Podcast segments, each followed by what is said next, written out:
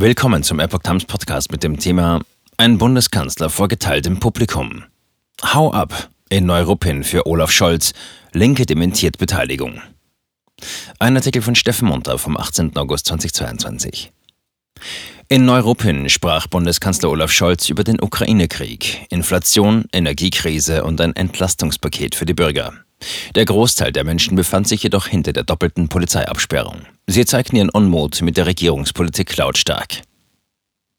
Kanzler Scholz bei Auftritt in Neuruppin niedergebrüllt, war die gleichlautende gestrige Schlagzeile vieler deutscher Zeitungen, die über den Auftritt des Bundeskanzlers in der brandenburgischen Kreisstadt, 60 Kilometer nordwestlich von Berlin, berichteten. Aufgrund der lautstarken Sprechchöre und Pfiffe war kaum noch zu hören, was Olaf Scholz am frühen Abend des 17. August auf dem Schulplatz in Neuruppin zu sagen hatte. Während ein kleiner Teil der Bürger vor den Polizeiabsperrungen auf Bänken Platz genommen hatte, stand der Großteil der Anwesenden hinter der zweiten Absperrung am Rande des Veranstaltungsgeländes. Manche von ihnen riefen lautstark Volksverräter, Lügner und Hau ab und versuchten offenbar Olaf Scholz am Reden zu hindern oder aber ihm den Unmut eines Teils der Bevölkerung zu zeigen. Der Bundeskanzler versuchte hingegen, sich durch die Gegenstimmen nicht aus dem Konzept bringen zu lassen. Er sprach einfach weiter in sein Mikrofon hinein, war aber oft kaum noch zu verstehen. Scholz sprach auch über die Gegendemonstranten. Und weil da drüben, wie mir gesagt wurde, einige stehen sollen, die der festen Überzeugung sind, sowas wie Covid-19 und Corona gibt's gar nicht, sage ich, doch, das gibt's, so Scholz. Man werde sich weiter darauf vorbereiten, dass wir die Gesundheit der Bürgerinnen und Bürger schützen. Ein Demonstrant im Hintergrund ärgert sich, die alte Corona-Masche mal wieder. Andere rufen empört, hör auf zu lügen. Währenddessen filmten Personen zwischen den beiden Polizeiabsperrungen die protestierenden Menschen. Die Schießbefehlfrage. Gegen Ende wurde Scholz dann noch mit einer Frage konfrontiert, die von der Welt als absurd eingestuft wurde, von Scholz aber aufmerksam und ohne Mimik angehört wurde. Wenn die Menschen wieder auf die Straße gehen, werden sie den Schießbefehl erteilen? Wird die Polizei, die jetzt hier steht, gegen die Bevölkerung eingesetzt?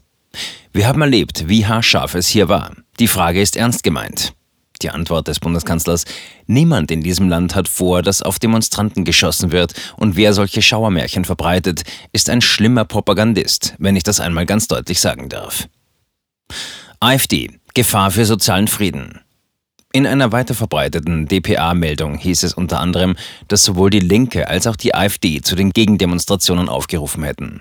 Von Massen konnte in Neuruppin aber keine Rede sein. Schätzungsweise kamen etwa 300 Protestierende an den Rand des abgesperrten Veranstaltungsgeländes. Die Linke dementierte jedoch, dabei gewesen zu sein. Linke würden nicht mit Antidemokraten protestieren, hieß es in einem Twitter-Statement aus dem linken Hauptquartier in Brandenburg. Entgegen heutiger Pressemeldungen habe die Linkspartei nicht gemeinsam mit der AfD gegen den gestrigen Scholz-Besuch in Neuruppin aufgerufen. Die Erklärung dazu, Mitglieder der Partei beteiligten sich an der Kundgebung von Fridays for Future.